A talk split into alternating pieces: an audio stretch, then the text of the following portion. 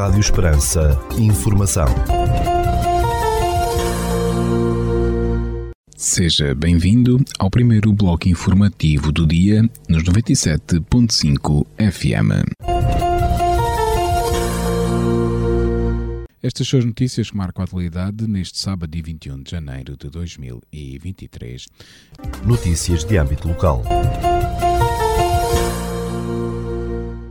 A Câmara Municipal de Portal informa que o técnico da DECO, da Associação de Defesa do Consumidor, fará o habitual atendimento ao consumidor no próximo dia 27 de janeiro de 2023, sexta-feira, entre as 9 horas e 30 minutos e 1 e meia, na loja do município em Portel.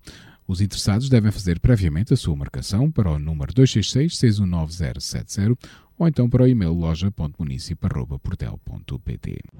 José Manuel Clemente Caril, Presidente da Câmara Municipal de Portel, torna público que, em cumprimento da deliberação tomada em reunião da Câmara Municipal de 30 de novembro de 2022 e para os efeitos do disposto no artigo 101 do Código de Procedimento Administrativo, aprovado e publicado no Decreto-Lei nº 4 de 2015, 7 de janeiro, submete a discussão pública pelo prazo de 30 dias contados a partir do dia 13 de janeiro de 2023 o projeto de regulamento municipal sobre apacentamento de animais e a sua permanência e trânsito em espaço público. O referido projeto encontra-se disponível para consulta no site da Câmara Municipal de Portel ou então na Divisão de Ambiente e Ornamento da Câmara Municipal de Portel, situada no edifício dos Passos do Conselho durante o horário de expediente. As observações ou sugestões que os interessados, devidamente identificados, pretendam apresentar podem ser formuladas por qualquer meio escrito junto da Câmara Municipal de Portel, dirigidas ao Presidente do Município para os endereços já indicados dentro do prazo de participação pública de 30 dias contados a partir de 13 de janeiro de 2023. Neste domingo, dia 22 de janeiro, pelas 21h30, no Auditório Municipal de Portel, há cinema, será exibido o filme Whitney Houston, I Wanna Dance With Somebody. Trata-se de um filme biografia de 146 minutos para maiores de 12 anos. Notícias da região. A Universidade de Évora integra um novo projeto com entidades espanholas e italianas e financiamento europeu que pretende explorar o potencial da gestão dos matos como forma de regenerar e melhorar o montado. Segundo a Universidade de Évora, a Academia faz parte do projeto Live ScrubsNet, regeneração e melhoria dos montados através da gestão adequada das áreas de mato arbustos, através do MED, Instituto Mediterrâneo para Agricultura, Ambiente e Desenvolvimento. O trabalho dos investigadores do MED começou com a recolha de amostras de sol nas duas propriedades-alvo de intervenção, ambas localizadas no sítio da importância comunitária de Monforado, da Rede Natura 2000 em Montemoro Novo, no distrito de Évora. A maioria dos solos no Alentejo é ácida e apresenta uma alta toxicidade por manganês, resultando num solo pouco propício para o crescimento de diversas plantas. Assim, uma das soluções em análise é a aplicação de calcário dumolítico, adiantou a mesma fonte. De acordo com a Universidade de Évora, após comprovada elevada acidez dos solos recolhidos, foi aplicado calcário dolomítico no solo destas duas herdades e espera-se que na próxima primavera já se consigam observar os primeiros resultados desta ação. A Câmara de Odmira, no distrito de Beja, vai atribuir 84 bolsas de estudo alunos do Conselho que frequentam o ensino superior e três prémios de mérito para estudantes do secundário num valor total de 95 mil euros. Em comunicado, o município de Odmira indicou ter aprovado a renovação de 41 bolsas de estudo a alunos que já frequentavam o ensino superior e a atribuição de 43 novas bolsas para alunos que iniciaram o seu percurso académico no atual ano letivo.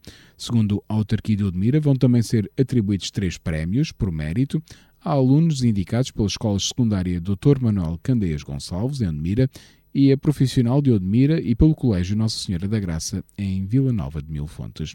O município explicou que as bolsas pretendem garantir equidade no acesso a um percurso escolar e académico a todos os jovens do Conselho, enquanto os prémios de mérito visam premiar o trabalho, o empenho, a perseverança e a excelência escolares. O espetáculo dos bonecos de Santa Leixo, marionetas tradicionais do Alentejo, está marcado para o dia 29 de janeiro, às 16 horas, no Teatro Bernardinho Ribeiro, em Estremoz.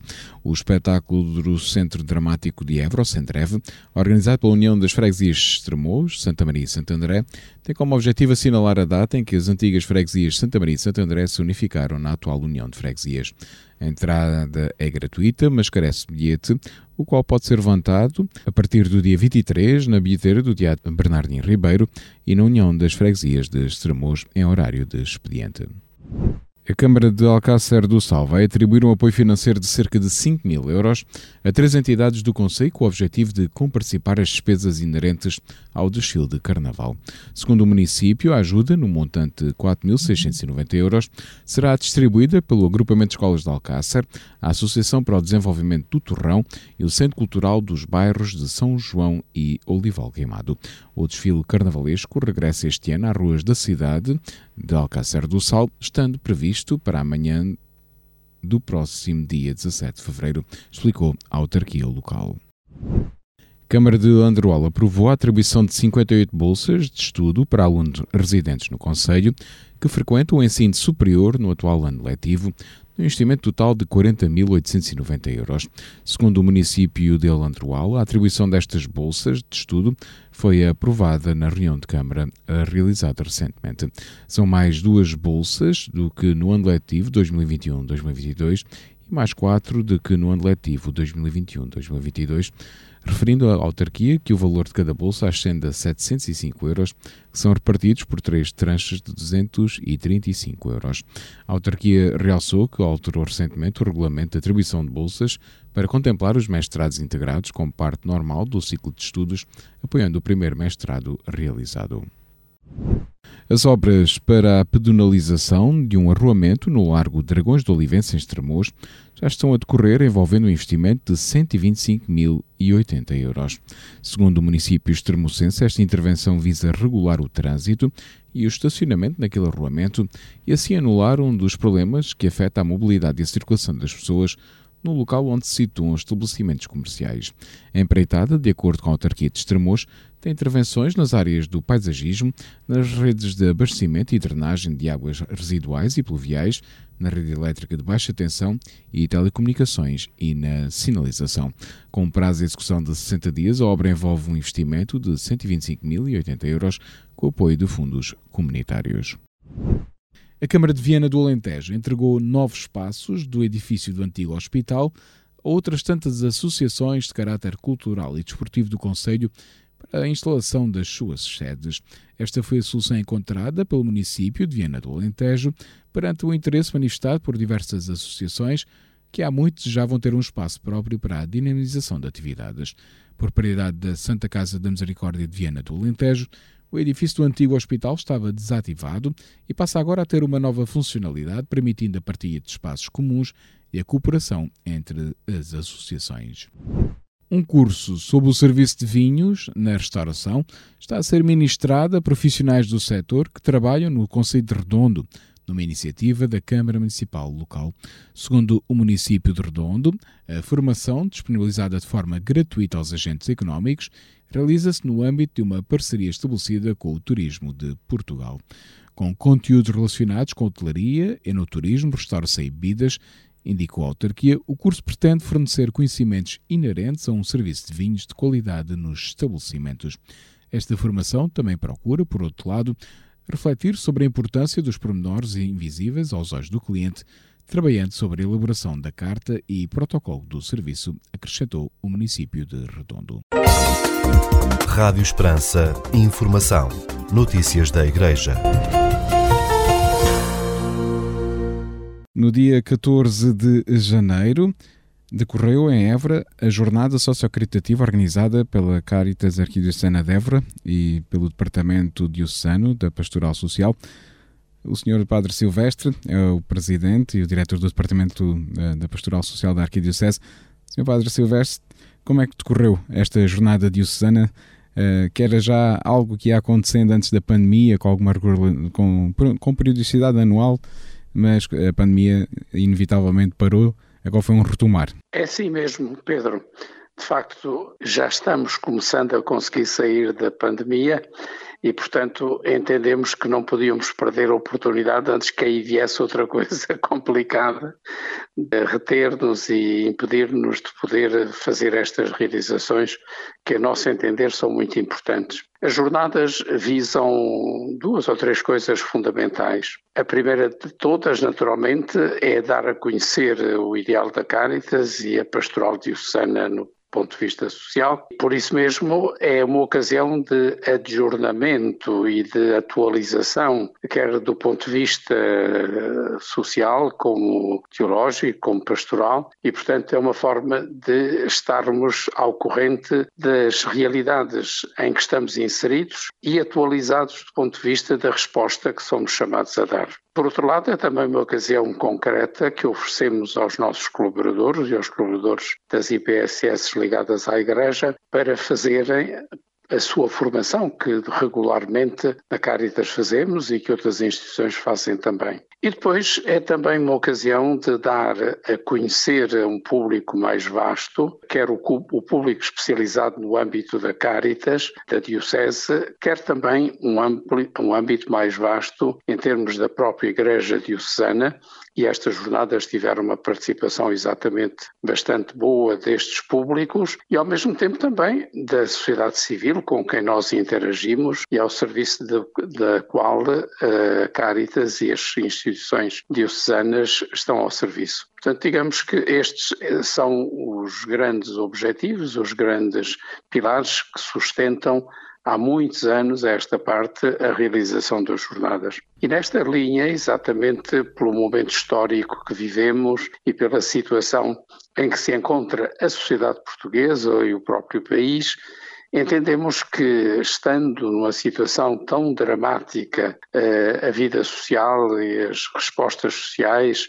entre as quais também a saúde, como sabemos, a educação, que são valências de que as instituições e a Caritas também se ocupam. Nós temos várias valências no campo da educação, sobretudo no ensino básico, pré-primário. Temos valências na área da saúde, com as comunidades terapêuticas e outras instituições com outras atividades, com os, as ERPIs, etc. E, além disso, naturalmente, estamos presentes junto dos mais frágeis e desprotegidos e colaboramos também institucionalmente com as respostas institucionais que são dadas a estas situações, mas porque sabemos que são insuficientes, nós estamos no terreno há muitos anos e temos outro tipo de respostas que vão muito para além daquelas que nós podemos considerar oficiais ou institucionais. Perante este mundo e este âmbito de necessidades, nós gostamos também de partilhar, por isso é que faziam, fazia parte das jornadas uh, ouvir instituições que nos falassem da realidade em que se encontram e, por sua vez, do sufoco, podemos dizer o termo é exatamente este, em que se encontra a grande maioria, se não mesmo a totalidade das instituições. E tivemos o cuidado até de escolher também uma instituição que tem outros, outro património e outros recursos, para além daqueles que são contratualizados oficialmente, para perguntar se mesmo nessas circunstâncias as pessoas vivem à vontade, com suficiência de meios e níveis de comparticipação e essa história toda. Portanto, era importante fazer esta leitura, auscultar estas pessoas e depois, e é, era o ponto central da jornada ao fim e ao cabo, convidar alguém especialista neste campo para nos falar do ponto de vista daquilo que é uma leitura académica, intelectual e de fundo sobre as problemáticas sociais, económicas, financeiras com que se debate o mundo inteiro mas também a União Europeia e, inclusivamente, como não pode deixar de ser, a nossa própria sociedade portuguesa. Convidamos um professor da Universidade Autónoma, o professor Arlinda Leg Donário, a quem conhecemos há muitos anos e que estimamos imenso pela sua profundidade e pela sua constante atualização e de facto foi brindou-nos com mais uma das suas muitas e eruditas intervenções que agradou a todo o auditório da jornada e que naturalmente fundamentou e ilustrou muitas das problemáticas que foram abordadas ao longo do dia. Portanto, podemos dizer, numa abordagem global e geral, que efetivamente a jornada, mesmo se de curta duração, porque foi amanhã das nove até à uma, passava já da uma quando terminamos, teve verdadeiramente sucesso. Estamos muito satisfeitos, quer pela participação, quer pelas intervenções, sobretudo pelo alto nível até cultural que caracterizou as nossas jornadas. A resiliência foi a palavra escolhida né, para estar no centro e no foco, e se calhar para também representar isso que o Sr. Padre Silvestre nos falava, né, dessa situação de sufoco que as instituições eh, vivem né, e que eh, é fundamental ter essa resiliência para continuar a, a, dar respostas a quem mais precisa. É evidente, como podemos imaginar, esta resiliência não é só porque às vezes nos é dito aguentem-se e isto é para continuar. Não, a nossa resiliência vai muito mais além do que isso. Começa por uma resiliência inteligente, uma resiliência que se fundamenta nos critérios de justiça e de dignidade da condição humana e, portanto, compreende-se numa altura em que a leitura feita pelas instituições ao longo dos últimos meses e até pelos académicos tem sido muito na linha de pôr em evidência as graves crises em que nos encontramos no mundo da saúde, no mundo da segurança social, no mundo da economia, no mundo eh, da vida, sobretudo dos mais frágeis, nós, por exemplo, ouvimos dizer, ainda não há muito tempo, às autoridades, que há em Portugal 4 milhões de pessoas no limiar da pobreza. E é evidente que esses 4 milhões são quase metade do país. E eu não sei se mesmo dos outros seis não há ainda uma porcentagem razoável de pessoas que vivem, desculpem uma expressão muito corriqueira, à pele, ou seja, ali quase a gastar aquilo que recebem e muitas vezes sem poderem amealhar para situações que podem surgir de um momento para o outro e que são imprevisíveis. Portanto, dizer, face a esta situação, não há dúvida absolutamente nenhuma que era preciso dotar as instituições e aconselhar as instituições a viver exatamente esta atitude de resiliência. Porquê? Porque temos a sensação que muitas vezes o que nos é pedido é que estejamos caladinhos, é que estejamos mansinhos, muitas vezes aparecem promessas de mundos e fundos a vários níveis, programas, plataformas, convites e abertura de plataformas para concorrer a determinadas coisas, mas depois estamos, podemos dizer o termo é exato, se calhar um ano ou mais de um ano à espera de um resultado e, entretanto, investimos nem sempre com possibilidade de reaver o investimento, e isto significa que o que nos estão a pedir é que, perante isto, aceitemos, calemos, estejamos sugadinhos, porque o nosso patrãozinho, que é o Estado, cuida de nós com um esmero que nós podemos testemunhar em sentido contrário em muitas das situações em que nos encontramos. Portanto, era necessário refletir sobre isto. Era necessário per perguntarmos uns aos outros qual é a, a resiliência que nos interessa, que nos é também devida, mas que não abate a nossa dignidade humana. Ora bem, quer as instituições que falaram e apresentaram a sua experiência, quer o orador que convidamos, falaram magistralmente e com conhecimento de causa daquilo que exige a atual situação. E, portanto, já com experiências concretas de luta e de resiliência permanente para sobreviver a um estado em que nos encontramos que é verdadeiramente dramático. Sr. Cónigo, muito obrigado por este seu testemunho, por este balanço. Ok, amigo. E voltaremos a conversar noutras circunstâncias. Sim, senhor. Muito obrigado. Um abraço. Rádio Esperança. Informação. Notícias da Igreja. Escutamos já de seguida o Espiga Doirada, espaço informativo da atualidade religiosa da Arquidiocese de Évora. Espiga Doirada, a informação da Arquidiocese de Évora. As 24 horas de oração pela Jornada Mundial da Juventude, Lisboa 2023, é uma proposta do Comitê Organizador Local, o COL, a todas as dioceses do nosso país e da qual a Arquidiocese de Évora não podia ficar de fora. Na impossibilidade de ter uma igreja aberta durante 24 horas, foi criada uma rede pela Arquidiocese inteira entre os dias 21 e 22 de janeiro. Inicia-se esta iniciativa com a celebração de Eucaristia na Igreja JMJ da Arquidiocese de Évora, a Igreja de São Francisco em Évora, pelas 11 horas e 30 minutos da manhã, presidida pelo Arcebispo de Évora. Seguida, das várias paróquias e congregações espalhadas pela Arquidiocese, que integraram esta iniciativa irão rezar durante 24 horas pelas Jornadas Mundiais da Juventude. Esta atividade termina com a Eucaristia, novamente na Igreja de São Francisco, pelo meio-dia de domingo, dia 22 de janeiro.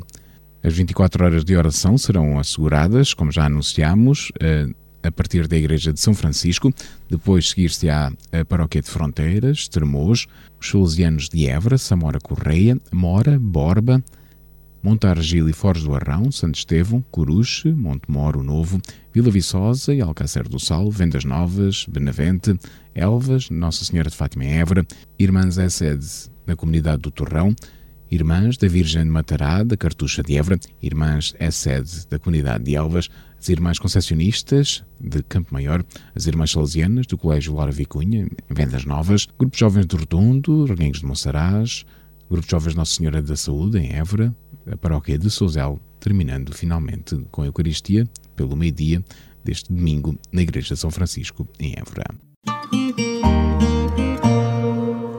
No seguimento das conferências realizadas no anterior ano pastoral, neste dia 21 de janeiro, às 21 horas, na plataforma digital Zoom, decorará a quinta conferência Zoom sobre a exortação apostólica Gaudate Exultate Legrai-vos Exultai, pelo cônego Silvestre Marques, da Comissão Diocesana Justiça e Paz.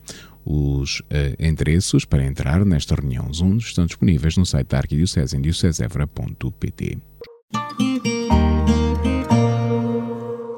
Depois de dois anos de forçada interrupção por causa da pandemia, o cabido da Catedral de Évora retoma os concertos de Ano Novo como uma oferta à cidade e aos seus visitantes. Mantém-se o mesmo quadro cultural, ou seja, o foco na música polifónica portuguesa dos séculos XVI a XIX, em que sobressai a Escola de Música da Sé. Será dirigido pelo professor João Vaz, com a contribuição da Capela Patriarcal e da Capela de São Vicente, que executarão peças do referido período a órgão e coro. O concerto está agendado para o próximo domingo, dia 22 de janeiro, pelas 16 horas, na Catedral de Évora, e terá entrada livre. O Seminário Maior de Évora celebrará no próximo dia 2 de fevereiro, quinta-feira, o dia da sua padroeira Nossa Senhora da Purificação. Nessa mesma data, festa da apresentação do Senhor, a Igreja celebra o Dia da Vida Consagrada. A Conferência dos Institutos Religiosos de Portugal e o Seminário Maior celebrarão conjuntamente estas efemérides. Ao mesmo tempo, a Igreja do Espírito Santo, em Évora, reabrirá após as obras de requalificação. Sendo assim, o programa do dia 2 de fevereiro será o seguinte: pelas 9 horas e 30 minutos saudação a Nossa Senhora da Purificação na Capela do Seminário, pelas 10 horas conferência pelo Padre Fernando Lopes sobre a Jornada Mundial da Juventude 2023, o ponto de situação no auditório do Seminário. Às 11 horas e 30 minutos, Eucaristia na reabertura da Igreja do Espírito Santo, presidida pelo Arcebispo de Évora, e pelas 18 horas, concerto de órgão na Igreja do Espírito Santo, motivo da restauração do órgão e da Igreja do Espírito Santo. 24 de janeiro a 4 de fevereiro, Mourão estará em festa com a realização das festas em honra de Nossa Senhora das Candeias. Entre os dias 24 de janeiro e 1 de fevereiro, pelas 21 horas, decorará a novena de preparação para a festa de Nossa Senhora das Candeias. No dia 1 de fevereiro, às 21 horas, decorará o encerramento da novena de Nossa Senhora das Candeias. Já no dia 2 de fevereiro, dia da festa de Nossa Senhora das Candeias, será celebrada, pelas 11 horas, missa solene na Igreja Matriz de Nossa Senhora das Candeias, com bênção das velas. Pelas 17 horas, do dia 2 de fevereiro, decorrerá a habitual procissão pelas ruas de Mourão. Será já no dia 4 de fevereiro, dois dias depois da festa do Seminário de Évora, em honra da sua padroeira, Nossa Senhora da Purificação, que se realizará a festa anual da LASE Liga dos Antigos Minaristas de Évora, no Seminário Maior de Évora. O programa começará às 10 horas e 30 minutos com reunião da Assembleia Geral, na Sala dos Atos, presidida pelo ex-conselheiro Dr. Joaquim Mel Lima e com a presença do arcebispo de Évora, Dom Francisco Serra Coelho. O homenageado deste ano será o arcebispo de Évora, Dom Manuel Mendes, da Conceição Santos, arcebispo de Évora durante 34 anos, de 1921 a 1955. A Arquidiocese de Évora, já em 2021, havia celebrado solenemente o centenário da sua entrada na Arquidiocese. Como a LASE já homenageou vários arcebispos de Évora, neste ano irá homenagear este saudoso arcebispo, que durante o seu longo pontificado renovou e recristianizou a vasta Arquidiocese de Évora. Os seminários eram para ele a menina dos seus olhos, como carinhosamente os apelidava, tendo criado o Seminário Menor de São José em Vila Viçosa em 1935, no Convento das Chagas, gentilmente cedido pelo rei Dom Manuel II. Serão oradores o Padre Nelson Fernandes, Pároco de Mora, Irmã Maria de Jesus, Superiora-Geral das Servas da Santa Igreja, e o Padre Ricardo Lameira, Parque de Santa Luzia e vice-postulador do processo de canonização de Dom Manuel Mendes da Conceição Santos. Por volta do meio-dia será celebrada a Eucaristia na renovada Igreja do Espírito Santo, presidida por Dom Francisco Serra Coelho, seguindo o almoço na quinhentista refeitório do seminário. Da parte da tarde, para aqueles que puderem e quiserem, há uma visita ao Museu Dom Manuel Mendes da Conceição Santos, instalado na Rua 5 de Outubro, número 71, em Évora. A caminhada pela vida a realizar no dia 18 de março vai concretizar-se em 10 cidades portuguesas, incluindo a cidade de Évora. Uma vez mais, a caminhada será em 10 cidades ao mesmo tempo: Aveiro, Braga, Coimbra, Évora, Funchal, Guarda, Lisboa, Porto, Santarém e Viseu mas ainda se aceitam candidaturas de outras cidades, revelou a organização. Trata-se de uma iniciativa concorrida, alegre, determinada e mobilizadora em prol da vida e organizada pela Federação pela Vida. No passado dia 15 de janeiro, a paróquia de Nossa Senhora das Candeias, em Mourão, esteve em festa com a celebração de três batismos, da primeira comunhão de sete crianças da paróquia e com a renovação das promessas batimais assumidas por quatro adolescentes através da sua profissão de fé. Decorreu entre os dias 12 e 15 de janeiro em Elvas o cursilho número 138 de senhoras da Arquidiocese de Évora, que contou com a participação de 15 novas cursilhistas. O encerramento, excepcionalmente organizado pelo Centro de Ultraia de Évora, aconteceu na Igreja de Nossa Senhora de Fátima, em Évora, no dia 15 de janeiro e contou com a presença de centenas de cursilhistas de vários centros de Ultraia da Arquidiocese. A forte e perseverante militância após o fracasso da não concretização de um cursinho por falta de inscritos, a possibilidade de reencontro após os tempos difíceis de pandemia e a entrega total de todos os quantos participaram neste evento permitiram que se voltasse a viver o verdadeiro espírito cursista e esta forte participação foi inclusivamente destacada pelo arcebispo Dom Francisco Serra Coelho, que presidiu as cerimónias. Dom Francisco Serra Coelho, bem como o presidente do secretariado arquidiocesano do movimento, David Ferreira Rodrigues, aproveitaram ainda a ocasião para relembrar que Cristo conta conosco e nós sempre com a sua graça. Para assim convidar todos os cursilhistas à forte intendência pelo cursilho número 168 de homens que decorre entre os dias 16 e 19 de fevereiro e a massiva participação no encerramento que se realiza em Estremoz no dia 19 de fevereiro. O arcebispo de Évora, Dom Francisco Serra Coelho, presidiu ao solene Tedeum na Igreja de Nossa Senhora da Assunção, na antiga Sé, em Elvas, na tarde de 14 de janeiro, feriado municipal naquela cidade. A celebração litúrgica de ação de graças evocou aqueles que tombaram em combate há 364 anos na Batalha das Linhas de Elvas. Os cânticos estiveram a cargo do coro Beato Aleixo Delgado sob a direção de António José Brito Carlos. Das principais atividades do Arcebispo de Évora para estes dias. Neste dia 21 de janeiro, pelas 11 horas e 30 minutos, o Arcebispo de Évora, na Igreja de São Francisco, presida a Eucaristia que marca o início da iniciativa 24 Horas de Oração pelas Jornadas Mundiais da Juventude, proposta pelo COL a todas as dioceses do país.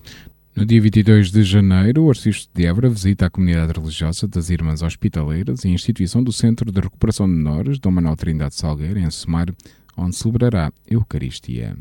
No dia 23 de de janeiro, pelas 15 horas, o Arcebispo de Évora terá uma reunião do clero da Zona Pastoral Centro-Sul, Vigararias de Évora e de Reguengos de Monsaraz, e no dia 25 de janeiro, pelas 15 horas, o Prelado Évora terá uma reunião dos departamentos da Pastoral Arquidiocesana em Évora. Espiga Doirada, a informação da Arquidiocese de Évora. Rádio Esperança, informação Notícias da Igreja. Escutamos agora a rúbrica da Fundação AIS Ajuda a Igreja que Sofre sobre a realidade dos cristãos perseguidos no mundo. 5 minutos com a AIS, a Igreja Perseguida no Mundo. Jornalista Paulo Aido.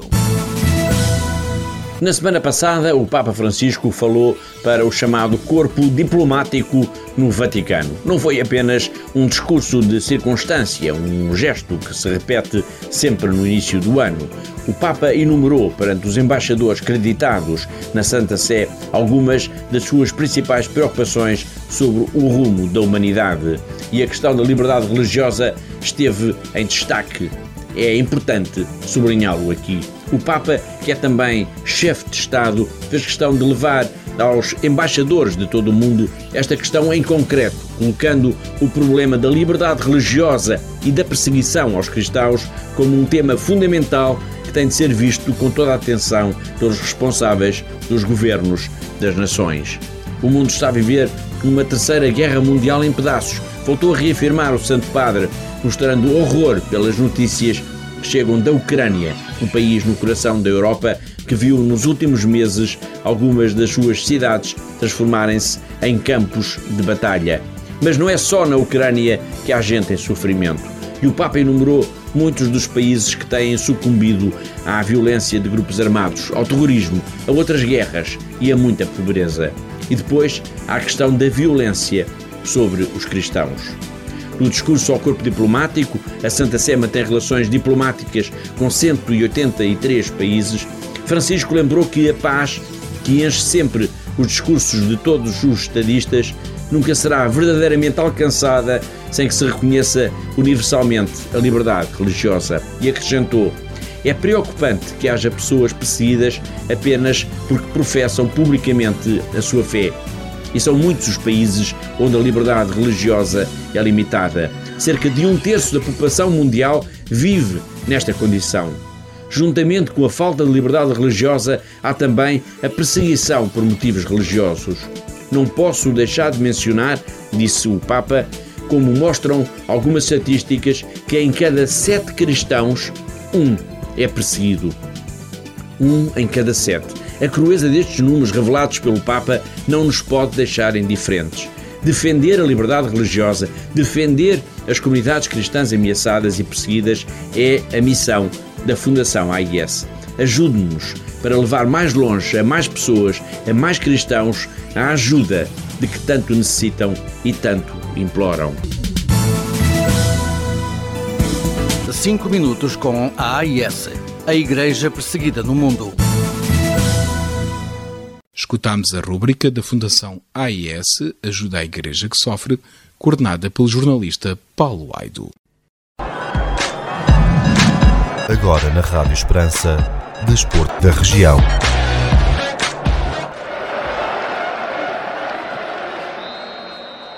Quanto à página desportiva regional, neste fim de semana, na Associação de Futebol de Évora, realiza-se a quinta jornada da Taça Diniz Vital.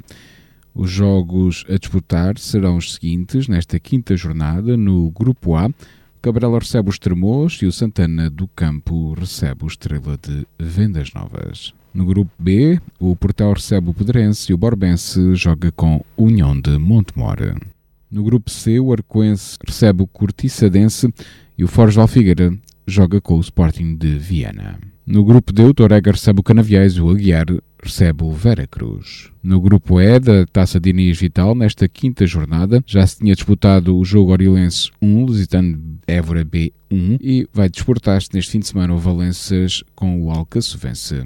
No grupo F, o Bencatelense recebe o Atlético de Reguengos. No grupo G, o Calipolense recebe o Monte Trigo. E por fim, no grupo H, o Morense recebe o Redondense.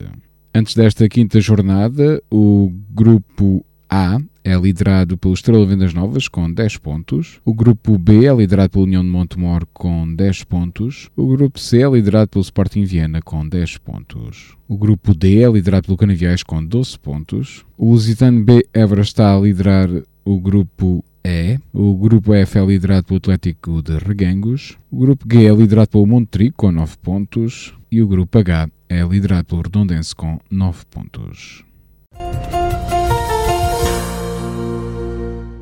Ficamos agora com a efeméride do dia.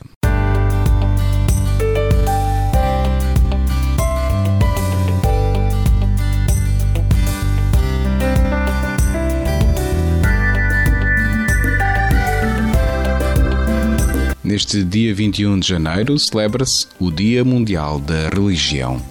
A religião é um culto prestado a uma divindade manifestando-se como uma crença pessoal pautada pela fé. Proveniente do latim, a expressão significa a restauração da relação entre o homem e o universo sagrado. Como existe uma variedade considerável de religiões, o Dia Mundial da Religião surgiu em 1949, com o intuito de promover a união das religiões existentes no mundo tentando levar ainda mais fé e esperança aos povos tão diferentes entre si, mas na verdade tão semelhantes no sentimento religioso.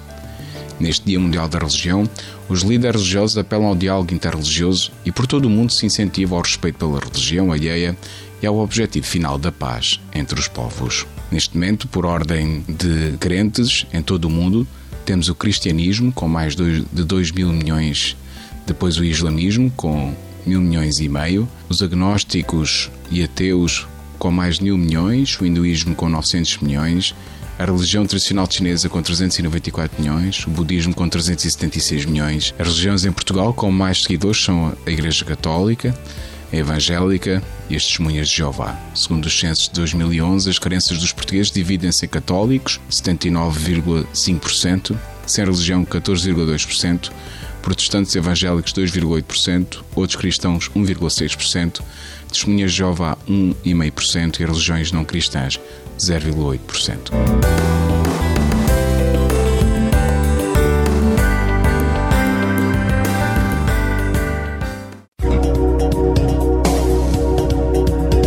Segundo o Instituto Português do Mar e da Atmosfera, para este sábado, dia 21 de janeiro, no Conselho de Portel, temos céu parcialmente nublado, com 18 graus de temperatura máxima, 7 mínima e o vento sopra fraco de norte.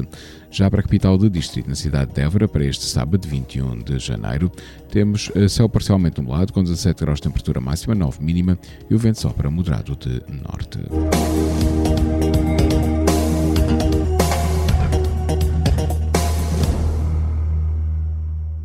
Este bloco informativo fica por aqui. Informação volta à antena dos 97.5 FM às 17 horas. Boa tarde.